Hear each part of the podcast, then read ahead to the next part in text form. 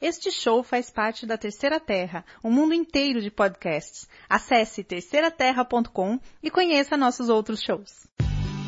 Você está ouvindo Meta Papo, uma conversa com quem produz quadrinhos e literatura no Brasil. Podcast oficial de metavírus.com.br.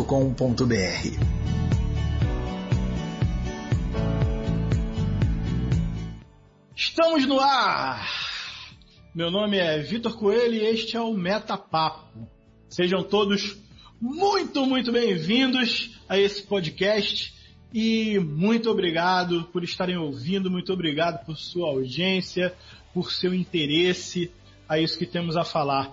Esse é o Metapapo, como eu já disse, o nosso objetivo é conversar com as pessoas que produzem quadrinhos e literatura no Brasil. E então a gente vai tentar ver todos os lados de, de todos os processos que envolvem a produção desse material. Vamos entrevistar autores, artistas, editores, agentes, produtores, gráficos, o que a gente conseguir reunir de informação vai estar por aqui tentando conseguir conteúdo relevante para você que produz quadrinhos, se interessa por quadrinho, produz para o mercado editorial, escreve, gosta de textos, de desenho, o que quer que seja.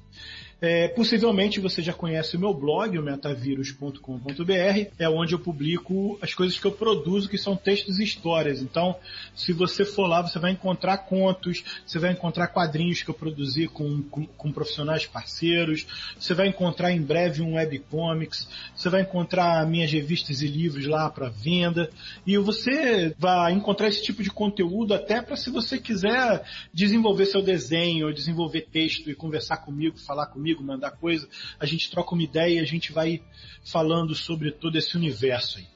Eu gravo também com alguma frequência o Por Trás da Máscara. É um podcast da terceiraterra.com, onde também eu publico esse podcast aqui, mas o Por Trás da Máscara é publicado toda sexta-feira e é gravado às quartas, às 20 horas e transmitido ao vivo sua gravação. Então, eu agradeço mais uma vez por você estar aqui e eu espero que você continue acompanhando o Meta Papo, porque a ideia é trazer sempre gente interessante, gente bacana para falar comigo aqui. Hoje eu trouxe o Fred Rubin. Fred Rubin é um cara que está começando aí, começou a desenvolver quadrinhos profissionais há pouco tempo, mas tem sua, sua trajetória de aprendizado e ilustração. Ele está fazendo alguns quadrinhos da editora VEC e ele é dono de um traço muito especial e é por isso que eu chamei ele aqui hoje para falar sobre estilo de desenho. Se você der uma olhada, se você não conhece o Fred Rubin, mas der uma olhada nos links que vão estar nas show notes, que são os links dos trabalhos que ele tem realizado e os links de seus portfólios ou o que quer que ele queira divulgar por aqui, você vai ver por que eu chamei para falar sobre isso, porque ele é dono de um traço muito, muito característico e um estilo muito, muito especial. Fred, muito obrigado por ter aceito esse convite, cara. Obrigado por estar aqui hoje. Salve, Vitor. Salve, pessoal que tá ouvindo aí. Cara, eu que agradeço. Agradeço muito mesmo. Um prazer. Vamos ver se dessa vez vai, né? é, a, a ligação agora tá legal, a conexão tá boa. É, a gente tentou gravar uma vez já, eu e Fred e não conseguimos, tivemos problemas de conexão e a gravação ficou muito picotada, ficou muito ruim pra gente divulgar. Mas a gente vai reproduzir todas as piadas e vai rir mecanicamente fingindo que achou engraçado. Exatamente o mesmo texto, né? A gente é. ensaiou para repetir. Isso aí, estamos ensaiados. Fred, me fala um pouco sobre os trabalhos que você está fazendo hoje. Eu sei que você está fazendo alguns livros para a VEC, mas talvez tenha algumas coisas que eu não saiba. Eu sei das informações da VEC uhum. meio de forma interna, né? Porque eu trabalho com o Arthur fazendo a diagramação e tal. Uhum. Mas pode ser que você esteja desenvolvendo alguma coisa que eu não conheço. Então, fala do que, que você está trabalhando hoje. Quais são os seus, seus, seus trabalhos? Cara, nos, no, no, campo dos quadrinhos eu estou trabalhando agora, agora, nesse momento, com o Coração do, uh, Coração do Cão Negro, não, os Contos do Cão Negro, volume 2, né, que, que o segundo volume vai se chamar Uma Canção para o Cão Negro. A gente lançou no início do ano o Coração do Cão Negro, né, que foi o primeiro volume. Início do ano passado, 2016, a gente está gravando em 2017 já. Isso, cara. Pô, meu cérebro meu calendário mental não fez a da folhinha. Ainda não. Os trabalhos que começaram ano passado não acabaram, então não acabaram, ainda é 2016, né, para alguns. É, mas então é isso aí. Eu tô, eu tô no quadrinho, eu tô concentrado nesse projeto agora para ver se a gente lança assim no segundo trimestre desse ano. Você está correndo contra o tempo e correndo contra a, a, a barriga também, né? É, cara, eu tô, tô dando uma, um, um ligeirão assim para adiantar o que eu puder agora, porque o meu filho nasce em é, início, início de fevereiro, agora no máximo. E depois, claro, vai ter aquele período, né, de adaptação, de desespero, de choro. E, e aí, mas eu pretendo, né, eu preciso continuar trabalhando, não posso parar de trabalhar e vou dar um jeito aí para terminar esse para terminar esse volume com a qualidade necessária para a gente poder estar tá lançando mais tardar aí abril, maio. Bem, espero espero que saia a tempo e espero que mantenha a sua, e eu sei que você vai fazer o possível para isso, manter a qualidade que você apresentou no Cão Negro Volume 1. Eu conheci, eu conheci o, o seu trabalho, o seu traço exatamente no Cão Negro. É, e depois você acabou fazendo Cão Negro, Le Chevalier, hum. ambos para a editora VEC. Isso. Foram seus primeiros trabalhos como profissional de quadrinhos. Primeiros, primeiros trabalhos como, como quadrineiro. Uh, foi assim, ó, tu poderia se dizer até que foi, foram os meus uh, assim fanzines de luxo, né? No início, porque eu não, eu não fiz é, exceto. É, tá, eu fazia fanzines assim na escola, tipo, fazia lá as minhas historinhas e vendia. Mas depois disso eu não fiz mais quadrinho. Então foi a minha primeira experiência assim com quadrinho fazendo uma história grande, né? De verdade, publicada. Uhum. É, essas histórias que você comentou que, que vendiam nas escolas, é, tinha uma que era muito, que era muito peculiar, a gente.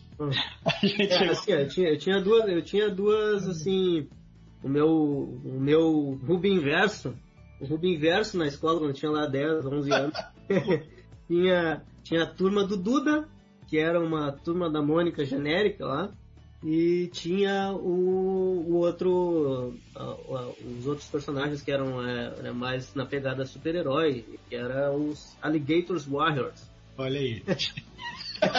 esses caras, e você está me prometendo um revival deles ah, já, é. já, faz um ano quase, hein? Já Tô... Olha, de repente, sei lá, eu vou fazer alguns sketches aí, vou, vou ver se, dependendo da receptividade. Rola um catarse aí do Alligator ah, era, então era esse, esses, essas edições assim eu fazia, chegaram a ter umas duas ou três edições cada que eu vendia na escola, xerocava, fazia xerocava, fazia roteiro, né? Desenho lá, xerocava e vendia pros colegas, empurrava lá pra, pra família, pros colegas. É verdade.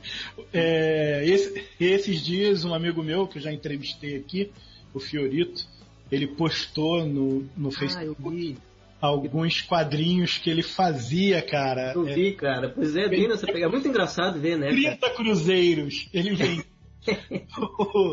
Aí eu brinquei com ele que ele inventou esses brinquedos chineses porque ele fez uma revista chamada Heróis Marvel, Batman e Robin, volume 4. Já fez um, inventou o crossover, né, do time é, de Lin.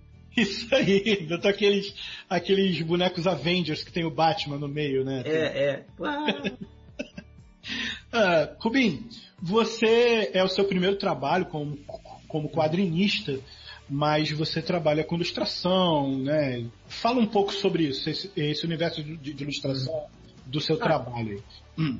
Cara, assim, é, como é, eu falei com esses fanzines, esses quadrinhos, eu já desenhava desde criancinha, né? Pequeno já fazia lá, desenhava em caderno pautado, tudo que era caderno de escola meu tinha virava caderno de desenho. E aí o meu caminho natural, assim, foi é, buscar uma, na hora, na, quando tinha que escolher uma faculdade lá, eu acabei escolhendo desenho industrial, que era o mais próximo que eu, que eu conhecia. Que tinha Achando que ia fazer desenho, né? Desenho, tá, beleza, fazer desenho industrial. É. E chega lá não tem muito do desenho. Da meu minha pai, época, não, desculpa, des, desculpa te cortar, mas o meu pai ele falava a mesma coisa. É. Vitor, você que gosta de desenho, devia fazer desenho industrial. Eu tinha 17 anos, né, cara? Então, para mim isso era meio é meio sugestivo mesmo, né? Ah, desenho industrial. não tinha informação, né, cara? É, nada a ver, né, cara? É, É, desenho técnico no máximo.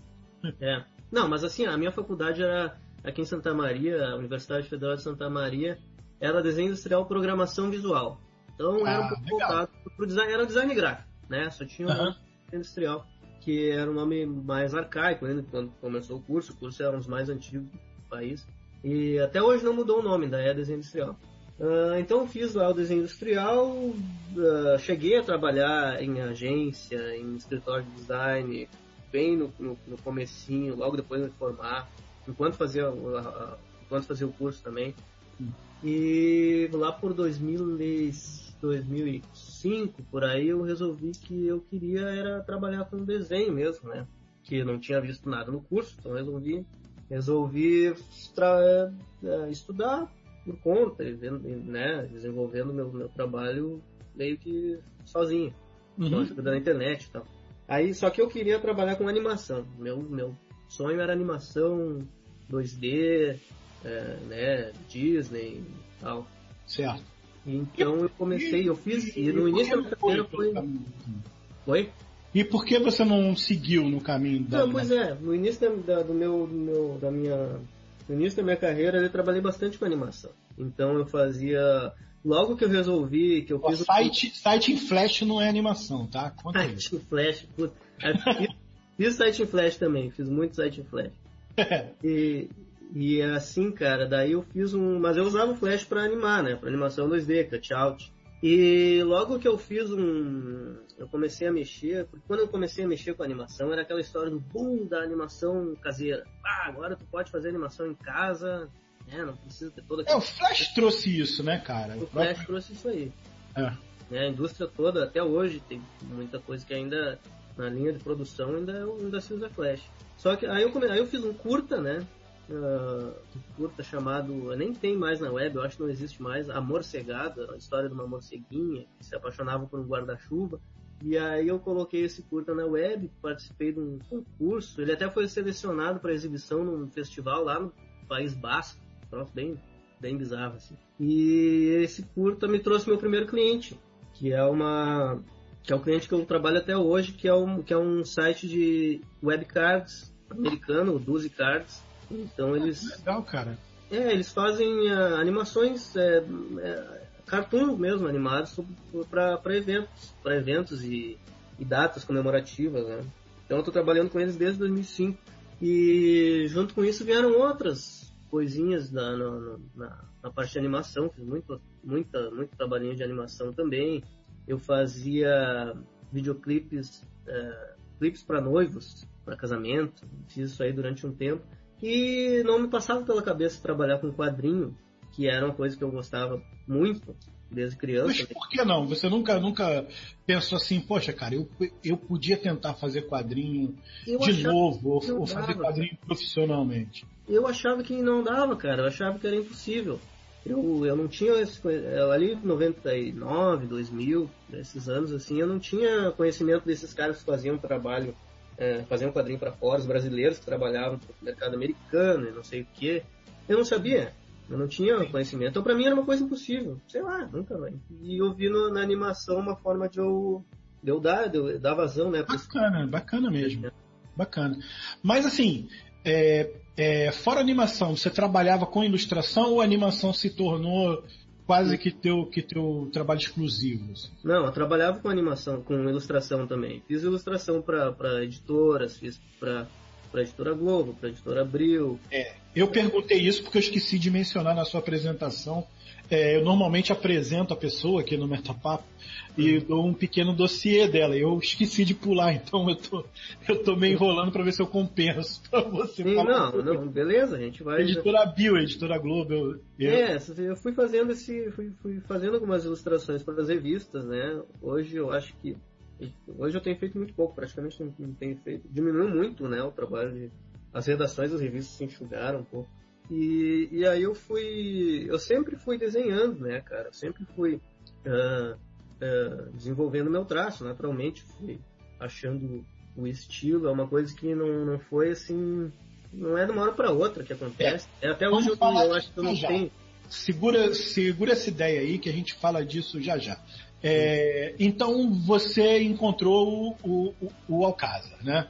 Ele te encontrou, você encontrou ele, como vocês começaram a trabalhar no Cão Negro? Porque eu sei que o Cão Negro ele era um, um webcomic. Era um webcomic, exatamente. É, depois ele é, a VEC encontrou o webcomic e resolveu publicar.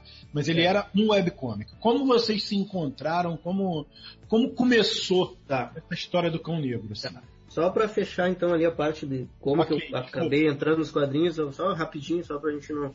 Claro. É, eu, come... eu voltei a ter contato com os quadrinhos e me chamou bastante atenção uh, o que estava saindo no Brasil aqui na época da Vertigo, lá de 2008, acho, 2009, que a Panini estava publicando Vertigo. Tinha, não sei se tu lembra, Lembro, tinha, sim, claro. Tinha Hellblazer, uh, Constantine, uh, Vikings, uh, Casa dos Mistérios, tinha muita coisa ali e eu vi, opa, eu, me chamou muita atenção porque era diferente do que a gente estava acostumado ali nos anos 90, início dos 2000, super-heróis, naquele estilo clássico, né, desenho, aquele, aquele negócio mais tradicional e, e aquilo ali me chamou a atenção para os quadrinhos de novo.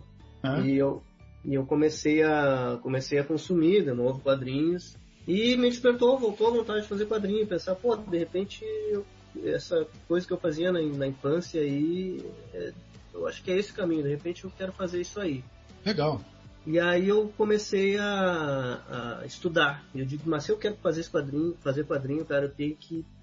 Assim, se o meu desenho hoje é regular, uh, antes de eu começar a estudar era horrível, era péssimo eu, eu decidi que eu ia começar a estudar, estudar os fundamentos, a anatomia, a perspectiva, luz e sombra, tudo aquilo que tu precisa para contar uma história. E. Deixa eu só, deixa, deixa eu só te interromper um pouquinho para fazer uma pequena correção, que eu acho que é uma correção.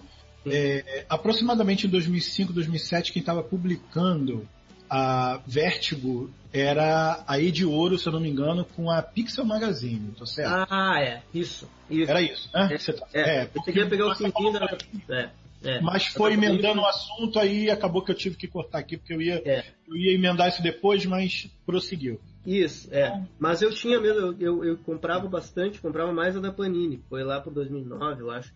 Eu colecionava, eu tenho até o, o os últimos números da, da Vertigo. Ah, legal. Daí eu, eu já conhecia Hellblazer e, e outras coisas que saíram ali, mas eu fui atrás mesmo depois de conhecer a, a, a Vertigo. Daí o que que aconteceu? Fui, comecei a estudar, né, cara, e tentar, eu estudei bastante, bastante não, estudei, olhei tutorial e praticava pintura digital também, porque uh, eu ficava, no início assim eu tinha uma certa dúvida se eu ia, se eu ia me dedicar mais à pintura digital ou se eu ia pro quadrinho. Teve um tempo que foi um pouco assim. É, você fala pintura digital, você fala colorização focada em quadrinhos também? Não, mas... mais, mais concept art mesmo. Ah, tá, ok, ok. E daí eu, eu acabei. Daí nessas, nessas, nessas internets da vida aí, eu comentei com, com um amigo meu, que é o Fabiano Denardim, que é o editor lá da Mitos. Uhum. Ele é daqui de Santa Maria também, meu, meu, meu amigo há tempos. E eu comentei que, que eu queria fazer uma. que eu queria desenhar uma história em quadrinho, mas eu não, não gosto muito de escrever. Eu queria, né, achar algum roteirista aí pra, quem sabe, eu desenhar alguma coisa e largar na web. E o Fabiano, nessa época, ele tinha o site. O site existe até hoje, mas está meio desativado agora, o outrosquadrinhos.com.br, que ele publicava coisas de autores independentes, né, do mundo inteiro. Uhum. E Daí o Fabiano comentou que também, o Fabiano conheceu o César, casa. Aí e juntou vocês. Aí. aí juntou, daí o César também tinha o universo dele do Cão Negro, que era. que é. Contos, né? Era. Contos, é, é, é, um personagem de contos, e ele, ele tem uma novela e tinha alguns contos que ele queria passar pro padrinho. Só que ele tava nessa procura do, do desenhista, né? Maluco que, que aceitasse desenhar uma história do nada. E aí foi, aconteceu um casamento ali. Nos apresentou. Eu fiz, eu cheguei a fazer uma uma capa para uma para um, um, livro do da editora do César, da Argonautas, do Saga 5, que era uma coletânea de contos. Ah, sim, eu lembro, eu lembro disso, você me mostrou. É, o César tem uma. Ele, ele e o Duda Falcão, que é outro escritor lá do, aqui, lá do sul, daqui do sul, eles têm uma. tem essa editora Argonautas que também é, publica fantasia heróica, terror. E aí eles me chamaram para fazer essa capa. Daí a gente se conheceu ali, começou a conversar sobre o, sobre o Cão Negro e foi rolando, cara. Daí começamos a publicar na web, em outros quadrinhos. Aí aconteceu até chegar na, na VEC. Chegou na mão do Arthur, o Arthur se interessou por, por, por publicar, viu, na web, né? Uhum. E nos fez a proposta e a gente, a gente mandou brasa. O coração do Cão Negro ele estava fechado quando a VEC chegou em vocês ou, ou ainda estava acontecendo? Tava não, não, a gente tinha 50% da história, 60%, algo assim. Já tinha saído até na. Não, a gente já tinha um pouco mais, mas já estava saindo na, na web, já tinha saído até a metade. Ah, entendi. entendi. É. Aí a gente precisou finalizar, tinha que finalizar, fazer alguns ajustes né, para impressão e foi. Imagino, imagino que seja uma pergunta idiota aqui, claro. Mas você curtiu, cara, entrar nos quadrinhos ou você teve um, um certo, uma certa adaptação difícil? Como é que foi? Cara, eu, eu adorei. Eu, eu, eu, eu gosto, cara. O que os quadrinhos, assim, é uma coisa que é um pouco diferente da do que eu fazia na animação, porque tem uma. O resultado do teu desenho ele pode, pode ser um pouco mais orgânico do que a animação é uma coisa que tu demora muito tempo, tem muito trabalho para ver um resultado ali que é, são segundos, sabe? Uhum. É uma coisa que e às vezes e, é, às vezes fica meio chato fazer. E tanto que o que eu mais gostava de fazer na, na parte da animação era o layout, era planejar o storyboard, planejar as cenas. E no quadrinho tem isso. É a parte de quadrinhos da animação. É a parte de quadrinhos da animação. E no quadrinho tu pode ir lá brincar de diretor de cinema, né? Tu faz lá o teu a narrativa, escolhe a, escolhe a câmera, escolhe o figurino, a atuação dos atores, tudo isso aí. Cara, é, é muito divertido, assim, para mim é uma. É, cara, é completo. Então fiquei muito à vontade para fazer. Meio inseguro, muito inseguro, né? É mesmo? Mas, cara, mas hoje você tem aí, tem, tem, tem muita crítica, eu tenho, eu tenho lido críticas sobre o seu trabalho, uhum. e normalmente bastante positiva, né, cara? É, normalmente a crítica é bem positiva. Eu sou, eu sou fã do seu estilo, já falei isso, isso várias vezes. Ah, no que a gente está gravando, você sabe, eu já, eu, eu já falei isso com você. Acho, acho bastante bacana. Tem aquela referência muito clara, ou muito. Ou, ou se não foi proposital, é muito coincidente com o Mike Minola. Uhum. É, tem esse estilo nesse desenho, esse traço, esse traço angular e essa, essa cor muito marcada, com a sombra bem definida. Uhum. É, mas você não chegou nesse estilo naturalmente, né? Eu tô, eu tô aproveitando o assunto do podcast uhum. que a gente perdeu e tô fingindo que já conheço a sua vida, tá? Então, você, você não chegou nesse estilo na, naturalmente. Você teve, você, você teve bastante não. trabalho para chegar lá, né? Cara, naturalmente eu acho que não é bem a palavra. Naturalmente eu acho que sim. É, não foi assim imediatamente, vamos dizer, eu acho que seria a palavra mais. Acho que tá certo, você tem mais razão, é isso aí. Eu acho que é natural assim, porque não foi algo que eu forcei para chegar. Uh, eu, óbvio, tive influência dos. A gente tem aquele trabalho daquele artista que a gente. Pá, que, que nos chama muita atenção e dá vontade de desenhar, né? Uhum. E eu tinha muito, tem muito isso quando vejo os, os trabalhos do Minola e, também do Eduardo Risso. E... Sim, também, também tem um pouco disso aí, né? É, eu gosto muito do, de jogar com, com claro escuro. E, e eu gosto, gosto, muito da estilização do Minola também, embora uh, hoje eu, eu, tente fugir um pouco disso, dessa coisa extra, mega estilizada dele. E, mas eu. Ah, outro cara que eu, que eu gosto muito também é o Marcelo Fruzin. É um, se não me engano, ele é argentino. E ele trabalhou com o Eduardo Risto, e tem trabalho muito legal também nesse, nesse sentido. É, esse, esse último eu não conheço. Cara, ele fez um dos, daqueles arcos do Hellblazer do, da Vertigo. É, eu vou, eu vou pro, procurar informação. Por aí que vale a pena, cara. Hoje eu acho que ele trabalha no mercado europeu, se não me engano, não sei o que ele tem feito agora. Mas assim, é, então eu fui, eu fui fazendo, cara, fui assim, uh, fazendo brotar aquele estilo ali que, é, que só vem com a prática, né, cara? Não adianta eu dizer, agora eu vou começar a desenhar, procurar o meu estilo e semana que vem eu vou ter. Não adianta. Não. Muitas horas para tu.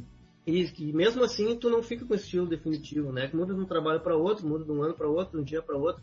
Tá sempre recebendo influências diferentes. Influência direto, né? Você tem que é, ou absorver elas e aproveitar no seu trabalho, ou tentar até impedir que elas te influenciem a mudar de rumo às vezes, né? Se isso é, é, sei lá, cara, acontece, acontece uma equação aí que acaba influenciando no teu, no teu trabalho de uma maneira ou de outra. Ou tu impede que, ela, que a influência chegue, ou tu absorve um pouco daquilo. É. é. E quando, quando você começou, o Fred, começou a decidir assim, beleza, eu vou, eu vou desenhar, vou chegar nos quadrinhos, é, ou quando você começou a trabalhar com ilustração, eu acho que esse, esse teu estilo ele foi se, se desenvolvendo, mas você sabia onde ia chegar, você queria chegar nesse estilo, quando, quando eu falei que ele não foi natural, você falou, ah, ele foi natural, ele não foi é, é imediato, né? Ele não foi é. rápido, ele não foi. Mas você sabia que queria chegar nele, ou você deixou deixou o seu desenho fluindo e ele acabou caindo aí? Deu, deu para entender a pergunta? Eu espero não ter, não ter confundido. Entendi, cara. Se eu tinha, se eu tinha idealizado assim alguma uma meta. Exato. Onde você isso, exatamente. Você, você tinha uma meta olha, eu quero chegar nesse estilo. Claro que, que você pode não saber exatamente qual é, mas você tinha esse feeling, né, dentro das influências que você tinha. Ou você acabou chegando nele pelo destino, né? O, o, conforme você foi estudando é. e desenvolvendo, você acabou chegando aí. Eu acho que tem um pouco dos dois, né, cara? Tem um pouco dos dois. Tu idealiza sempre um, alguma, um estilo, geralmente baseado no artista que tu gosta e mas ao mesmo tempo uh, vai tem uma parcela de assim tatear no escuro e, e tu vai achando caminhos ali que não tinha pensado anteriormente e vai assimilando aquilo e aquilo vai vai tendo influência no teu traço. Tu vai achando uma forma de desenhar alguma alguma uh, anatomia diferente a, a forma de fazer o traço. Isso que é difícil cara não, eu não Nunca pensei muito sobre isso, mas é uma coisa que vai acontecendo com a prática. Uh, eu não idealizei exatamente, para ser mais direto, assim. Não, não tive exatamente uma, uma ideia do que eu. Do, do, da onde você ia chegar, né? É, eu, eu vi os artistas que eu gostava mais e pensava, e eu vejo, né, os artistas que eu gosto e penso, pá, eu, né, esse, esse nível, assim, eu quero muito chegar um dia. E eu me esforço para isso, mas aí... A imitar conscientemente imitar algum deles em alguns momentos, falar, olha, eu vou eu vou usar esse tipo de traço do, do Eduardo Risso, eu vou usar esse tipo de traço do Mike Minola, eu vou usar esse tipo cara, de... Cara, eu, eu uh, imitar não, assim, eu, eu experimentei bastante experimentei algumas alguns approaches assim que é, desculpa eu, assim eu, é, eu falo imitar, às vezes as pessoas eu sei, acham é. que tem uma conotação ruim. Mas eu não vejo verdade, nada. Eu não tô falando que você deu uma de Greg Land, pegou um desenho do cara e botou no seu quadrinho, não é isso. Assim, sim, mas eu não vejo nada imitar soluções de desenho. Sim, sim. Entendeu? Não, isso sim, a gente, eu, eu me inspiro em, em soluções sempre. Sempre que eu tô, é, que eu tô empacado numa página, eu vou lá e olho, aí eu começo a olhar minha, minha biblioteca ali e ver como é que, como é que os artistas diferentes solucionaram, né? Uhum. Roupa, é, né? Efeitos e essas coisas assim, cenários, a gente sempre se inspira. Mas tudo tem que fazer sentido dentro da tua da tua linguagem. Não adianta eu pegar a solução que fulano deu para uma coisa, que o Beltrano deu para outra coisa, é, né? Fazer um Frankensteinzinho ali, né? É, não tem que mas eu não vejo nada ruim também, deixando bem claro assim, quando tá começando a imitar fulano para estudar. Ah, vou estudar e vou lá imitar o traço do. Vou copiar o desenho do Eduardo Risso para né, estudar as, as, as, páginas dele. Eu não vejo nada de mal, de mal assim, desde que tu não use, né, não copie diretamente no teu, teu trabalho. Para estudo, eu acho legal. Chegou algum momento na sua carreira, é, é, na sua carreira não, porque na verdade você está aí é, é, praticamente começando a carreira de quadrinhos. Sim, é mas eu falo no seu estudo, no seu desenvolvimento desse traço. Chegou um momento em que você é, sentiu que era um momento crucial, assim, olha, é, um ponto de virada, um momento que foi importantíssimo para você definir o seu estilo. Foi assim, que, que, que você hoje pega de cabeça e lembre, ah, foi naquela tarde que eu vi tal coisa, olhei tal coisa e falei, cara, olha que estalo bacana. Teve um momento desse, ou tudo sempre foi desenvolvido como um, uma, uma corrente, né? Um rio fluindo assim, que vai fluindo até chegar lá. Tem Ah, pontos importantes de virada, assim? Ah, eu vou, vou ser bem anticlimático, assim, não vou, vou dizer que. Não vou dizer que teve um ponto, que eu veio uma. Não, mas eu não, eu não tô querendo que você diga que sim, não. Eu quero, É, eu quero assim, não o não, objetivo cara. aqui é a gente tentar escrutinar, olha que palavra, Ah. Tentar descobrir assim quais são os elementos que levaram você a desenvolver o seu estilo hoje. É, que é que, é que fica Mas- bonito pra história, né? Tu falar, pá, Ah, seria. Quando Ah, eu era garoto, eu vi aquele cara com aquela guitarra no palco e eu disse, é isso que eu E- quero pra minha vida. Fred Rubin, é, é, Fred Rubin estava sentado num- num- na beirada É. da rua e um homem passou por ele e falou: jamais desista, seu desenho é bom. Este homem era nada mais, nada menos que Lee, Eisner. sei lá. É, Will Eisner. Olha.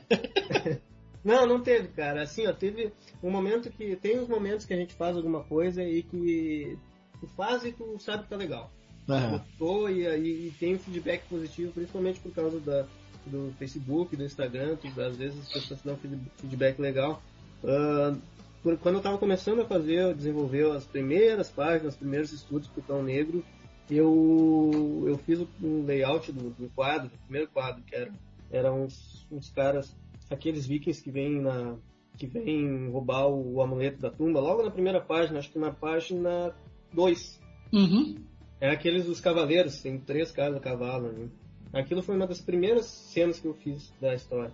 E aquilo norteou todo o meu, meu estilo pro resto da revista. E Legal. eu acho que foi um ponto, dá pra dizer que foi um ponto assim que importante na, no- no- na definição da minha linguagem.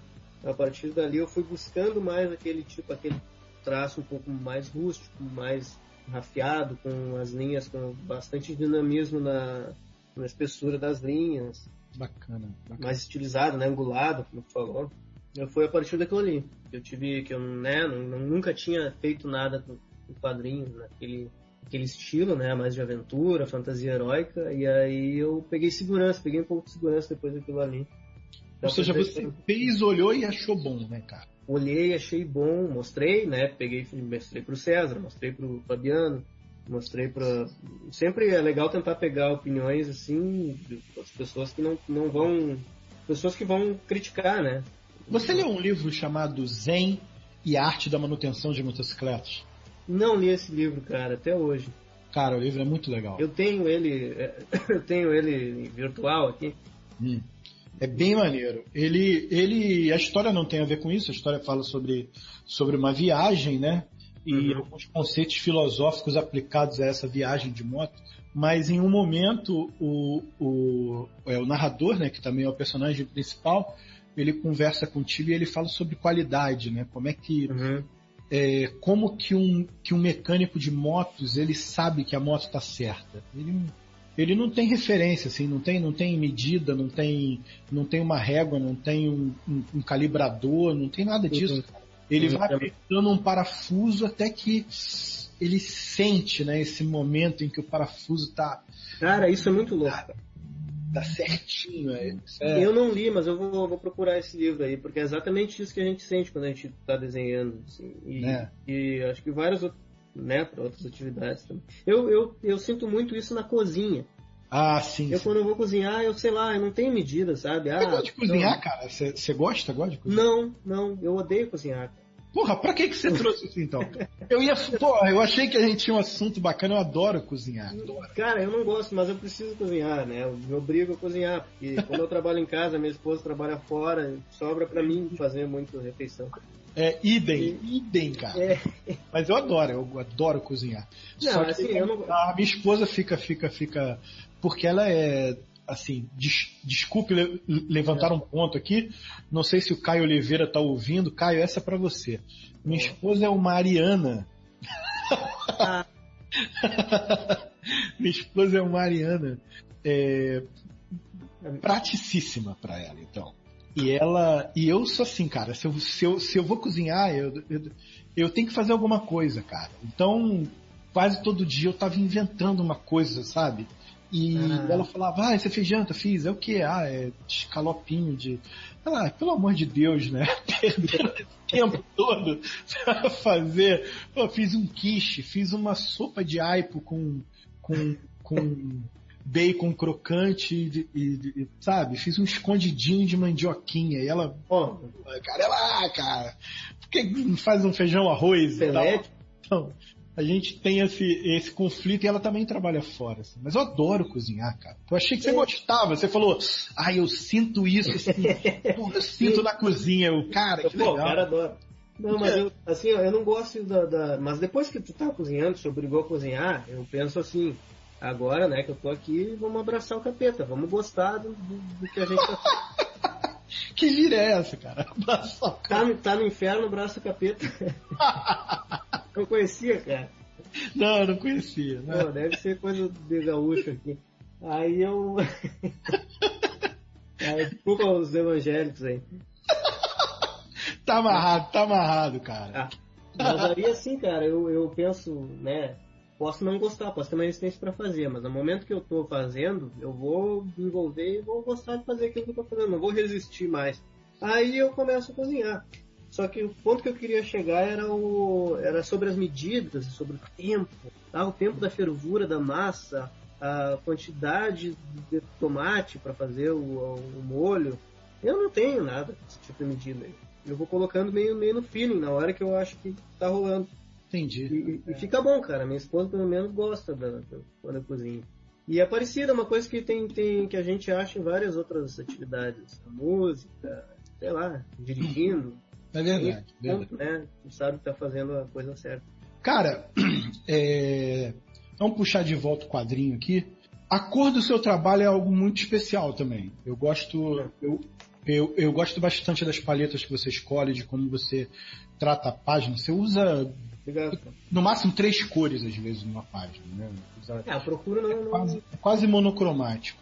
Procura não sair muito, não variar muito a paleta. Pelo menos nesse trabalho do, do cão. Tu pode ver que no Chevalier já tem uma variação um pouco maior. Não, mas mesmo assim, cada página você, você usa umas. É. é, tá, tá, entendi, entendi, tá certo. Você, você, você já, você já dá a cada personagem com a mesma cor, ele mantém essa cor por várias páginas e tal. É, tá é, é verdade isso aí. Mas mesmo assim, você tem uma paleta muito peculiar, assim. Você estudou cor e isso também é, é sentido, assim. Cara, cor foi, foi um desenvolvimento prático, foi, foi no, no empirismo, assim.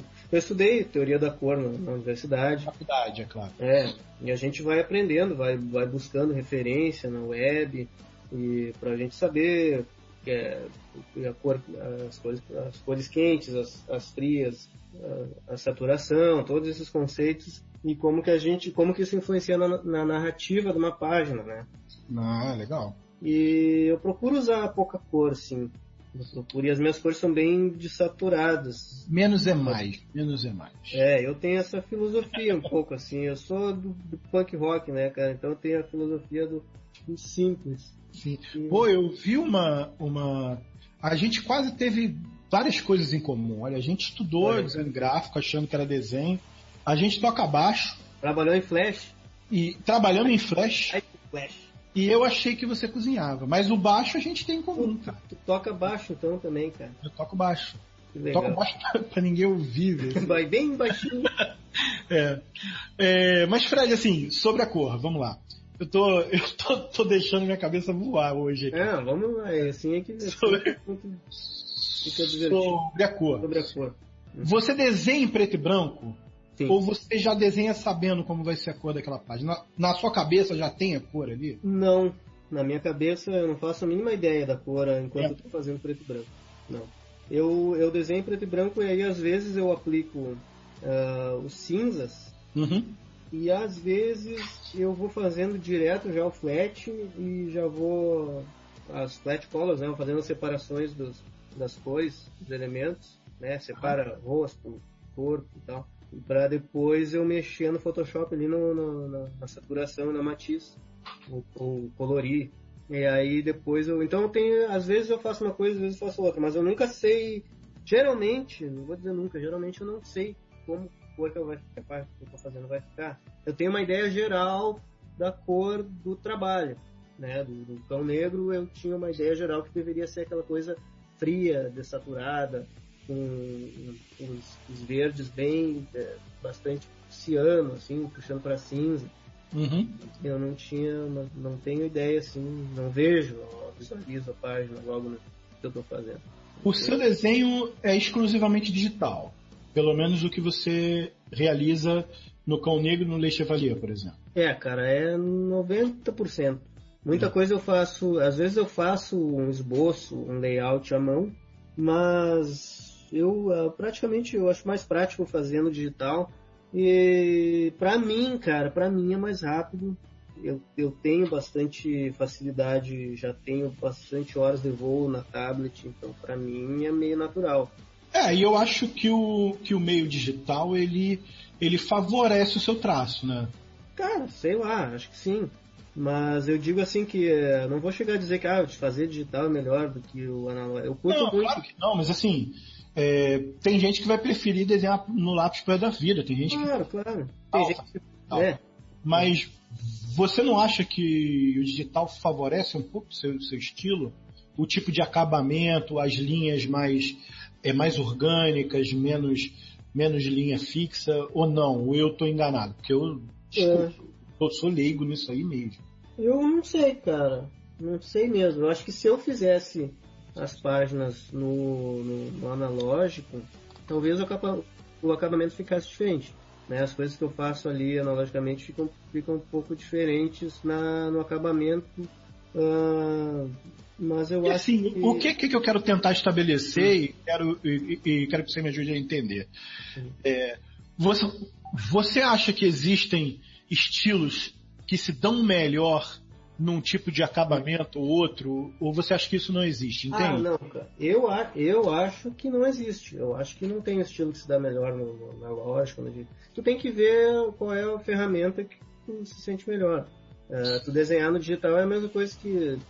Tem gente que prefere bico de pena, tem gente que prefere uh, um pincel, tem gente que prefere digital. Claro que ali no digital tu tem simulações todos esses, esses pincéis, né?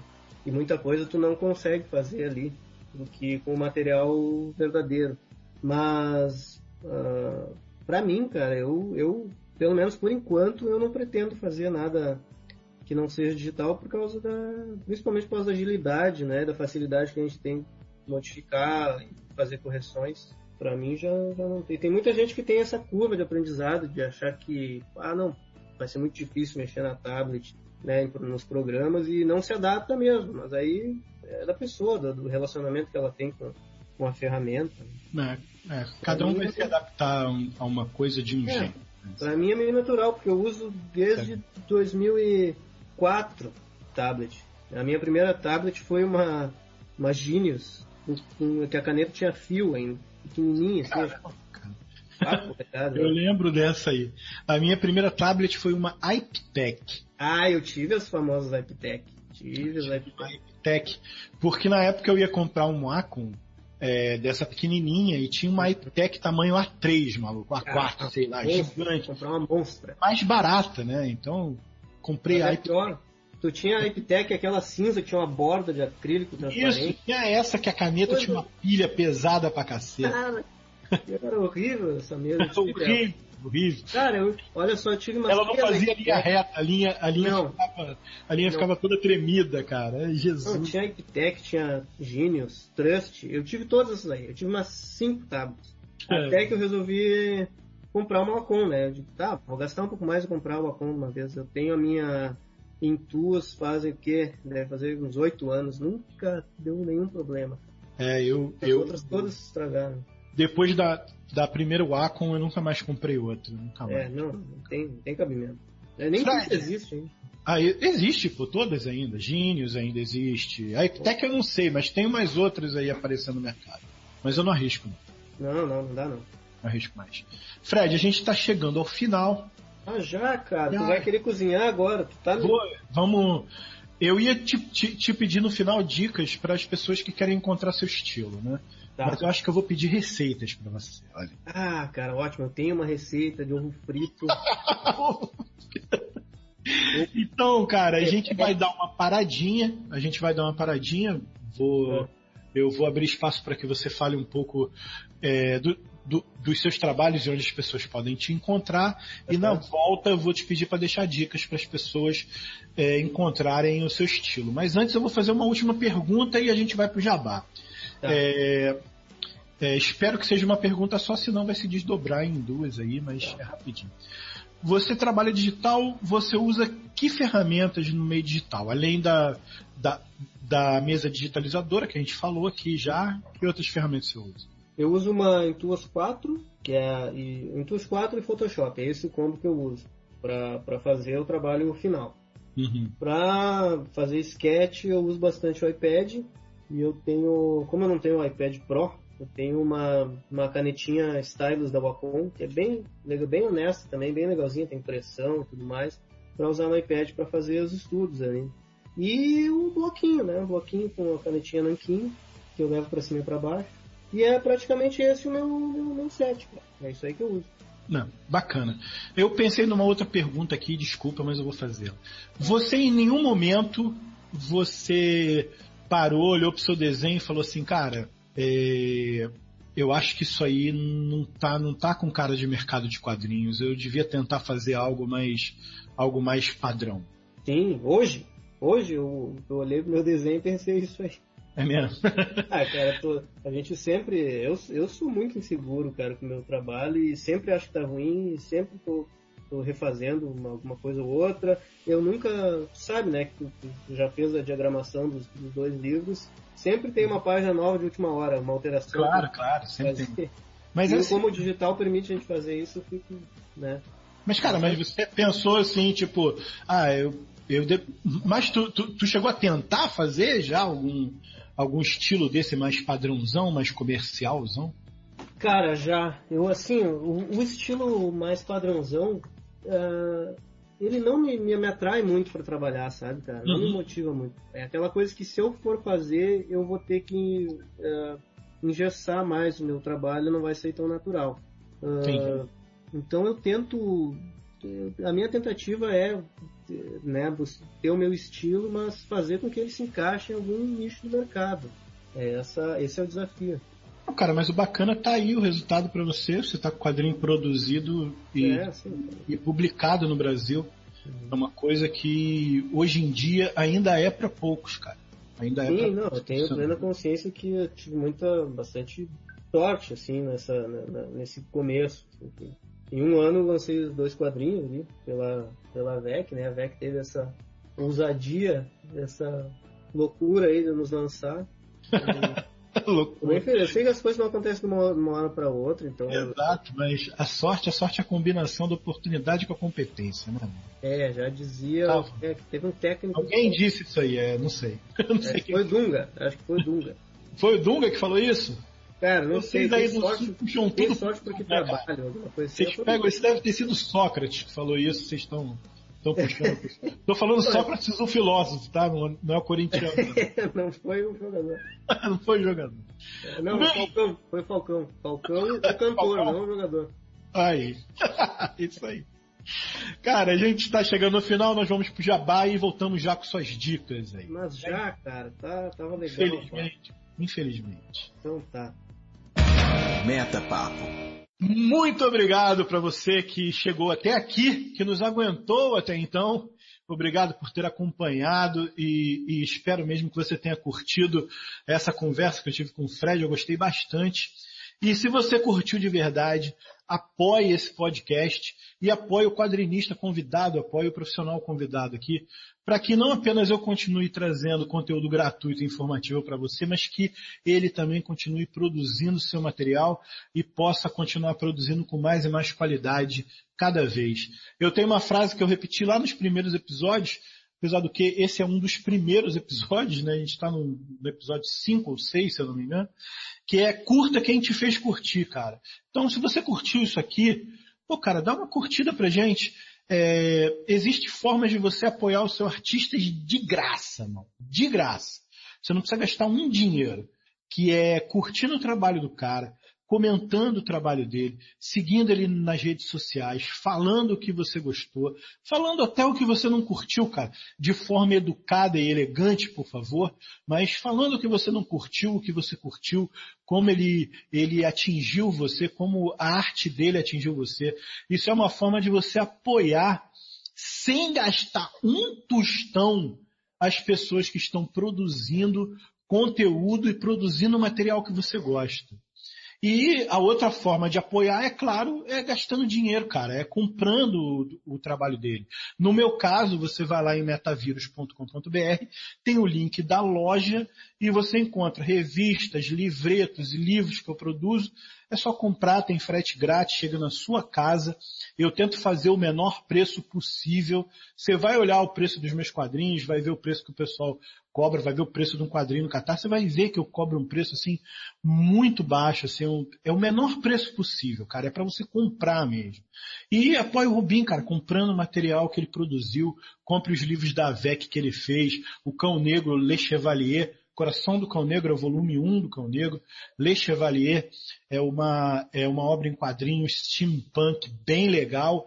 É do, é do Cordenonze, é muito bacana, é baseado no livro de mesmo nome que ele escreveu. É, o Rubim também ilustrou na AVEC é, o, o, As Cartas de Tarô do Guerras do Tarô, o livro do... Meu Deus, como eu esqueci o nome dele, cara? Alex Mandarino. Mandarino, Jesus, ele esteve aqui falando comigo, falo com ele todo dia quase. É, o livro do Mandarino, o Fred também ilustrou, então compre esse material que você vai você vai estar tá mostrando o seu apoio e apoiando o trabalho dele, sempre assim. Então, por favor, entre em metavírus.com.br, leia meus textos, comente, participe, é de graça. E o Fred Rubin vai te dar as dicas aí de como entrar em contato com ele, mas antes de passar para ele, eu vou te deixar só mais Sim. dois links para você me seguir. Arroba VL Coelho, é o meu Twitter, e se você quiser mandar um e-mail direto para falar tanto para o podcast quanto para o material do Metavírus que está publicado, está impresso, está divulgado lá no site, você manda um e-mail para contato arroba metavírus.com.br. Sem acento e tudo junto, você já sabe. Fred, como Oi. as pessoas podem te encontrar e como elas podem apoiar os trabalhos que você está fazendo hoje por aí? Beleza. Cara, é muito fácil me encontrar. Eu tenho meu site que é o fredrubin.com, que é onde tem o meu portfólio. Uh, mas assim, quem quiser ver o que eu ando produzindo na hora, é, tem sempre coisas fresquinhas ali, sketches que eu estou fazendo, detalhes em alguma página que eu estou trabalhando agora, me segue lá no, no Instagram, Fred Rubin Art, Fred Rubin, tudo junto, Rubin com M, e no, no Twitter também tem Fred Rubin Art, e no Facebook também, Fred Rubin Art, quem quiser curtir lá a página. Eu estou sempre atualizando, estou sempre postando algum estudo, algum sketch, uh, fazendo algum vídeo. Uh, quem quiser comprar as duas graphic novels que eu lancei no ano passado, já ia falar esse ano, no ano passado, 2016. é, quase esse, quase É. O Coração do Cão Negro, que é um roteiro do César Alcázar, da VEC Editora. Que e... foi um sucesso, diga-se de passagem. Foi um sucesso, já, cara. Já tá na segunda reimpressão, não é isso? Já tá na segunda impressão já. Segunda tiragem. Os, os outros mil, né? Os primeiros mil foram, foram os outros mil. Isso. E Deixa eu ver. Tem lá no site da VEC Editora e tem nas, nos sites das principais livrarias do país, nas, nas, nas, lojas físicas também tem, né? A VEC tem uma distribuição bem legal. Uma loja perto de você. Uma loja perto de você. E o Le Chevalier Arquivos Secretos, que saiu em dezembro, que é roteiro do André Cordenonze. Tem duas histórias fechadas ali. Uh, é o primeiro volume, mas as duas histórias são fechadas. Tu vai ler vão ter início, meio e fim. Mesma coisa com o Negro, né? E a gente lançou lá na CCXP, né? No a gente nem falou da CCXP. É verdade, né, cara? Passamos batido. É, foi espetacular. E tá aí, tá chegando nas lojas também, tá saindo uns reviews ainda, análises. O pessoal tava em clima de fim de ano, assim. A recepção e... tá muito boa, muito é. boa. E agora estão começando a sair mais uns reviews, né? É. Então também tem nas principais lojas do país aí e no site da VEC. Quem quiser dar uma conferida, é só dar uma, uma procurada aí que vai achar. Isso, os links do Fred Rubin é como se se fala Fred Rubin com M de mamãe no final. Aí. Fred, Fred, eu vou te pedir para deixar agora uma dica pro pessoal, vai ser a última, a hum. última coisa que a gente vai fazer. E, por favor, então, deixe uma dica pro pessoal que está ouvindo, principalmente essa é meio focada para os desenhistas, hum. né, ilustradores. É, que tipo de exercício, que coisa que eles podem fazer para encontrar e, e, e manter o seu estilo, entendeu? Encontrar o seu estilo próprio. Mesmo o pessoal que trabalha, às vezes, no mercado profissional ou no mercado, tenta fazer o desenho mais padrão, sempre tem aquele estilinho secreto que ele não mostra para ninguém, né? Então, é, é, como o cara faz para descobrir, né? Desenvolver. É, e... ah, não, não, tem como sair muito não, do óbvio, né? Tem que falar, tem que deixar dica aí. Não tem, tem como sair muito óbvio que é praticar, que é praticar muito, né? E, e, praticar sem muita preocupação em fazer algo finalizadinho. Vai fazendo, vai rapeando, rabisca, faz aquele, aquele desenho que, sem compromisso, né? Para isso que existe o caderninho, o caderninho secreto que tu não mostra para ninguém. E naturalmente vai acontecer. É, é, bom ousar, pensar, fazer alguma coisa fora da caixa, fora do estilo que está acostumado variar o material, faz com outro material, ver se de repente tu não, não, não sai uma coisa legal dali, tu não tem uma, uma experiência diferente, uma interação diferente com aquele material diferente, vá uma aquarela. Mesmo que tu não siga usando aquarela, faz, vê se tu não vai achar uma outra bifurcação ali. Eu não sei, cara, eu, eu é praticando, praticando e experimentando. Experimentando sem pressa, sem compromisso, sem preocupação. É bom deixar a mente é, bem, bastante relaxada quando estiver desenhando. E o, o desenvolvimento acontece, vai acontecer, está acontecendo, aconteceu. não ter, vai acontecer natural, natural, cara. Tu tem que curtir o que tá fazendo, né? Se tu, se tu, se o cara desenha, se força a fazer outro estilo para fazer algum outro trabalho, eu fiz muito isso, né? Trabalhando com ilustração, fazendo personagem, gimmick, não sei o que lá. Tu Experimenta fazer algo completamente diferente. Experimenta fazer aquilo que tu acha legal, bacana, fica à vontade, te empolga para fazer. E esse é o teu, acho que é o teu estilo, né?